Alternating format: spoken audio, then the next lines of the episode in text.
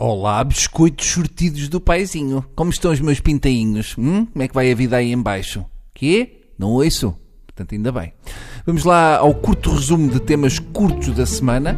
Esta semana deu que falar ficção científica e gastronomia. Na emissão do dia 12 de fevereiro do programa da Cristina, o chefe Kiko Martins apareceu vestido de astronauta e disse ter vencido um concurso promovido pela NASA e que seria ele o autor da primeira receita a ser confeccionada em Marte. Mas, afinal, o concurso promovido pela NASA nunca existiu. Eu imagino que a receita fosse à base de banha da cobra.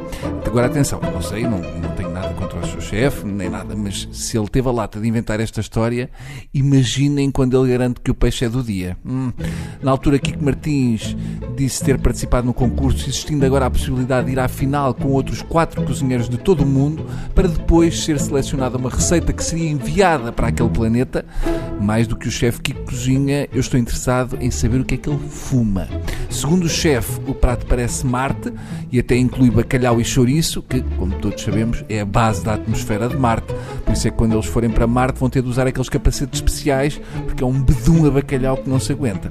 Em relação ao concurso, afinal era apenas um concurso em Madrid, denominado La Patata Marciana, que tinha como objetivo criar uma receita que incluísse uma das super batatas escolhidas por cientistas como candidatas a alimentar os inquilinos de uma futura base em Marte. Que raio de ideia, como se já não fosse difícil sobreviver em Marte, ainda os vão encher de fritos.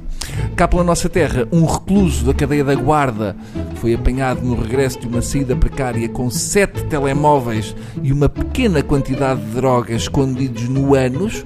Se estiverem no modo de vibração e ligarem todos ao mesmo tempo, vão pensar que está a ter um ataque epilético.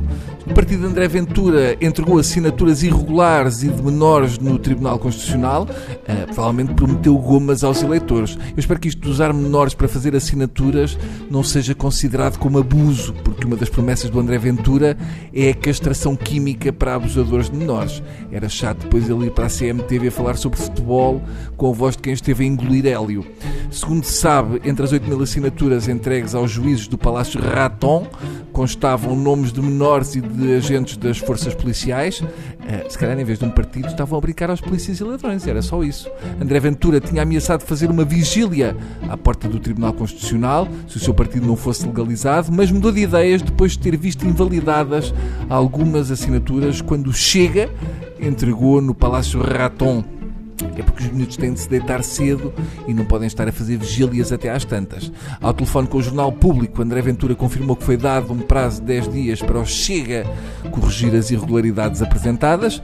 O líder do movimento fala em muitas centenas de assinaturas de forças policiais que não podiam ser submetidas para este efeito, garantindo que vai fazer tudo para que este processo não afete a entrega de listas às eleições europeias.